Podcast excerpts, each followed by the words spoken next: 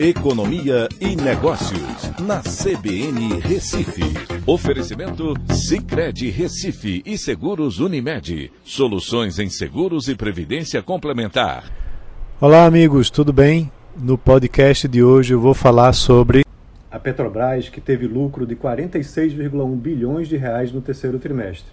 O valor representa um aumento de 48% em relação ao mesmo período no ano passado com receita líquida esse ano de 170,1 bilhões de reais.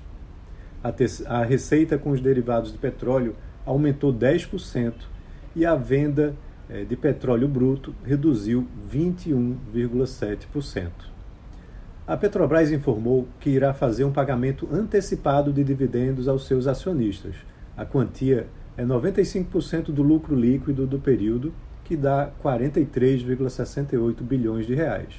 O montante foi aprovado pelo Conselho de Administração da estatal e será pago em dezembro desse ano e janeiro de 2023.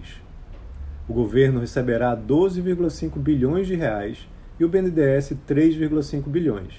Os valores estão alinhados à política de remuneração aos acionistas, que estabelece um pagamento de 60% da diferença entre fluxo de caixa operacional e investimentos, quando o endividamento bruto fica menor que 65 bilhões de dólares. A empresa destacou que não existem investimentos represados por restrição financeira ou orçamentária e a decisão de uso dos recursos excedentes para remunerar os acionistas se apresenta como a de maior eficiência para otimização da alocação do caixa.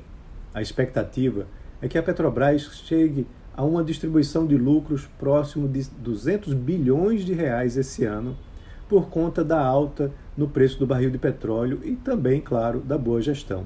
No ano, a distribuição já atingiu 180 bilhões de reais e ainda falta o último trimestre, e bem acima dos 106,7 bilhões distribuídos em 2021. As variações nos resultados têm acompanhado os altos e baixos nos preços do barril de petróleo no mercado internacional.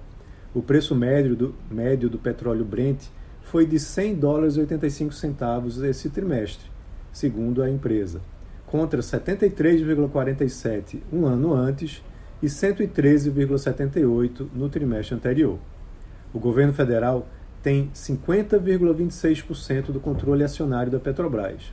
Os investidores brasileiros, 8,03% e os internacionais, 41,71%.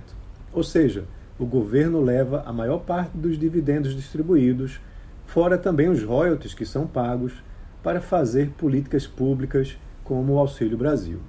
Então é isso. Um abraço a todos e até a próxima.